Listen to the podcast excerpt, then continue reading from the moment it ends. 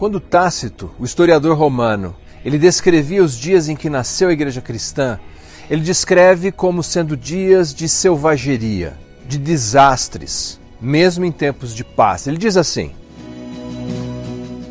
Estou entrando no período da história, rica em desastres, selvageria, mesmo em períodos de paz.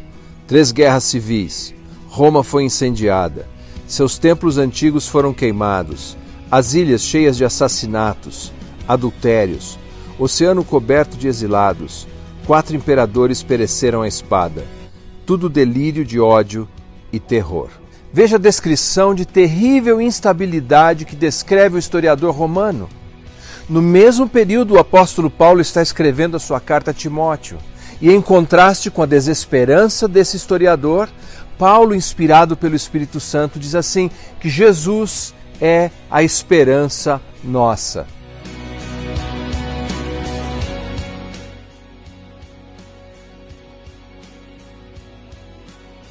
Quando lemos Tácito, temos a impressão de que estamos lendo a matéria de hoje do jornal, com todos os seus problemas, com toda a sua violência, com toda a sua agressividade e intolerância. Quando lemos a história, vemos repetir a maldade do ser humano ainda hoje, em pleno século XXI. Mas a resposta de Paulo para aqueles dias de que Jesus é a nossa esperança é a mesma resposta hoje. Jesus é a nossa esperança. Veja, Jesus é a esperança da ecologia porque ele é o criador de todas as coisas. Jesus é a esperança social porque ele é o conciliador de todos os homens.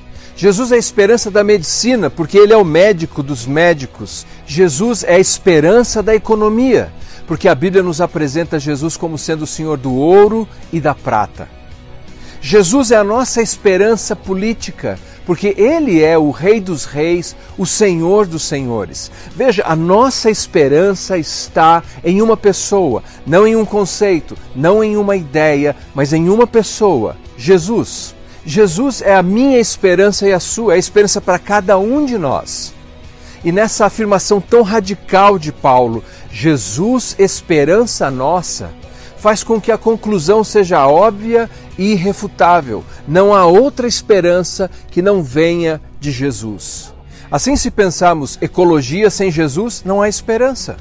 Relacionamentos sociais sem Jesus não há esperança. Economia sem Jesus não há esperança. Política sem Jesus não há esperança. Vida sem Jesus não há esperança. Nesse mundo de dor, nesse tempo de crise, nesse tempo de medo, nesse tempo de angústia, nesse tempo em que a vida está sendo pintada num tom de cinza, num caleidoscópio monocromático, sem cores vivas, a esperança continua sendo a mesma. Jesus que possamos hoje mesmo correr para Ele, na certeza de que a esperança em Jesus é a esperança que não falha.